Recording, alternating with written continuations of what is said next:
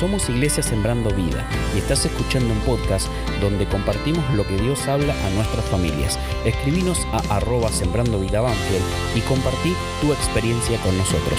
Muchas gracias y seguimos escuchando.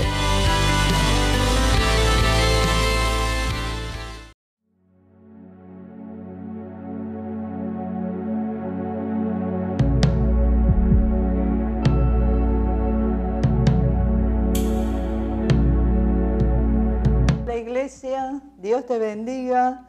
Acá estamos otra vez conectados para leer algunos versículos y estar en contacto con nuestro Señor, con nuestro Dios, a través de su palabra.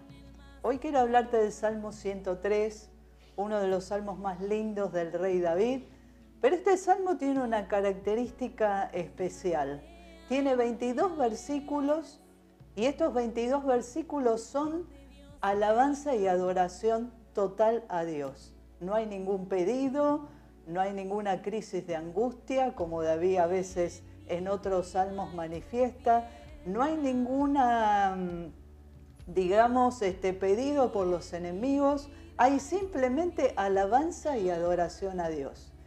Yo quiero invitarte a que vos lo leas con profundidad en tu casa, aunque lo conozca, que lo puedas leer meditando profundamente en cada parte de este Salmo 103.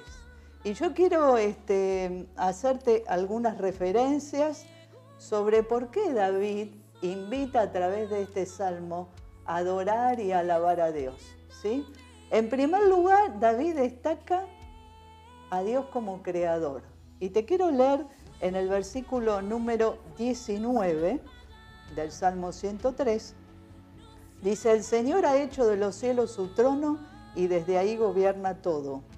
Alaben al Señor todo lo que Él ha creado y todo lo que hay en su reino. Pero dice también, alaben al Señor ustedes los ángeles, los poderosos que llevan a cabo sus planes y que están atentos a cada uno de sus mandatos. Alaben al Señor ejércitos de ángeles que le sirven y hagan y hacen perdón su voluntad. Que todo lo que alabe, que todo lo que existe alabe al Señor. Que todo lo que yo soy alabe al Señor. Y dice en el 1 también, otra vez lo mismo repite David, que todo lo que soy alabe al Señor. Con todo el corazón alabaré su santo nombre. O sea que David está mostrando a Dios como creador, está diciendo que Él es digno de alabanza y de adoración. Y en el último versículo que te leí dice, yo te alabo Señor, que todo mi ser alabe tu santo nombre, porque vos Señor sos el creador de todas las cosas, sos mi Padre celestial, por eso mi alma te alaba y te bendice. En segundo lugar, también muestra en este Salmo David las obras que Dios hace por nosotros. Y esto no lo tenemos que olvidar, porque nosotros como David hemos experimentado ese encuentro con el Señor que cambió nuestras vidas y estas son cosas que tienen que estar en nuestro corazón para siempre, ¿sí? Y fíjate en el versículo número 3 lo que dice David. Él perdona todos mis pecados, Él sana todas mis enfermedades, Él me redime de la muerte, me corona de amor y tierna misericordia, colma mi vida de cosas buenas, mi juventud se renueva como la del águila, hace justicia a los que son tratados injustamente, todas las cosas que Dios hace por nosotros. No nos trata con severidad como nos merecemos. Él llevó nuestros pecados tan lejos como está el oriente del occidente, porque el Señor es un Padre con sus hijos. Fíjate vos, lo más maravilloso de todo esto que muestra David, por lo menos para mí, es esto de que Dios lleva nuestros pecados tan lejos como está el oriente del occidente. Nunca puede haber un encuentro entre estos dos puntos, el oriente y el occidente.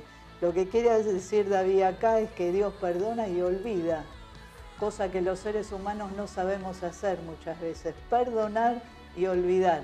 Y es maravilloso que la obra más grande de Dios en nuestra vida es que Él nos limpia, nos perdona Y cuando nos mira, nos mira como si nunca hubiéramos pecado. Por eso acá David lo deja bien claro. Así como está lejos el oriente del occidente, así está nuestros pecados lejos de nosotros para Dios. Así que es maravilloso pensar en estas obras de Dios en nuestra vida y que por estas obras el Señor es digno de alabanza y de adoración. Y en último lugar, David habla también del carácter de Dios. En el versículo 7 al 11 dice lo siguiente, Dios dio a conocer su carácter a Moisés. El Señor es compasivo, es misericordioso, lento para enojarse, está lleno de amor inagotable. Dice también más adelante que el amor del Señor permanece para siempre, porque el Señor es como un padre con sus hijos tierno y compasivo con aquellos que le temen. Acá David habla sobre todas las cosas del gran amor de Dios, el gran amor de Dios que lo lleva a ser compasivo, que lo lleva a ser paciente con nosotros, que lo lleva a ser un Dios justo y sobre todo la fidelidad de Dios. El amor de Dios permanece y permanece para siempre. Qué bueno es saber que aunque yo soy infiel, aunque cometo errores, Dios siempre permanece fiel. Y lo más grande de Dios es que el amor de Dios es fiel y para siempre. ¿sí? Esto es lo más grande y lo más maravilloso.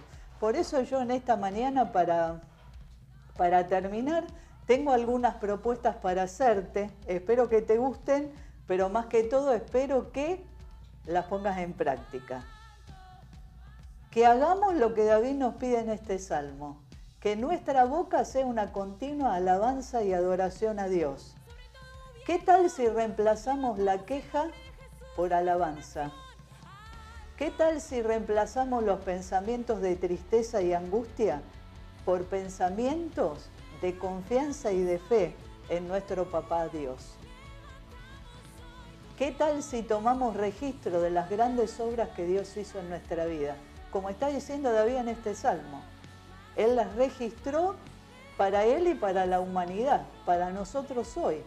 ¿Qué tal si tomas una agenda, un diario y ahí registrás los hechos poderosos de Dios en tus vidas? Los grandes y aún los pequeños. ¿Para qué? Para que ese sea un depósito de agradecimiento a Dios por todo lo que Él es, por todo lo que hace en tu vida y por todo lo que hará. Creo que en este tiempo de pandemia, que no sabemos ni cuándo va a terminar ni cómo va a terminar, aparte de enfocarnos en orar, en pedir e interceder, ¿por qué no tomar la propuesta de David? Una continua alabanza y adoración a Dios, porque todo lo que yo soy, todo lo que yo tengo, no es mío, me lo dio Dios, me lo dio mi Papá Celestial. El amor de Dios hizo posible esto en mi vida. Y si vos cambias como te propuse antes, tus tristezas, tus quejas, tus angustias por agradecimiento, por alabanza, desde la mañana en que te levantás tempranito o tarde, no sé ahora, podés decir gracias Señor porque me podés levantar, gracias Señor por la vida, a la noche gracias Señor porque puedo acostarme y sé que en mis sueños está tu presencia conmigo, el agradecimiento y la alabanza. Una cosa que Dios me enseñó a mí cuando estuve esos tres meses postrada y Dios me dio la palabra de que Él iba a levantarme y aumentar mis fuerzas como las del búfalo, fue que cada mañana yo no tenía fuerzas para moverme, no tenía fuerzas para sentarme, pero yo cada mañana, sin buscarlo, el Espíritu Santo me hacía como declarar, Señor, gracias porque ahora no puedo caminar, pero va a llegar un día en que vos me vas a levantar, que vos me vas a renovar las fuerzas y me vas a aumentar las fuerzas, porque esa palabra me la diste como una promesa. Y ahora, hermano, estoy parada, estoy de pie. Tuve que pasar por tiempos en que no estuve así, pero cuando Dios puso en mí un cántico de agradecimiento, de alabanza y de fe por lo que Él iba a hacer en mi vida, el cambio fue muy grande. Así que yo te propongo, iglesia, que lo hagas. Te bendigo en el nombre de Jesús, no bajemos los brazos. Hay que seguir orando por la iglesia, por nuestro país, por el mundo, por los que están enfermos, por los que están necesitados, pero sobre todas las cosas hay que seguir alabando y adorando a Dios con todo nuestro corazón. Que Dios te rebendiga y nos vemos prontito. Ese amor ha vencido sobre todo. Existe un amor más celoso que la muerte. Nos despedimos y esperamos que nos sigas y nos compartas. No te quedes para ti lo que puedes compartir. Nos vemos en el próximo podcast y recuerda escribirnos en nuestras redes sociales arroba sembrando vida y hasta la próxima.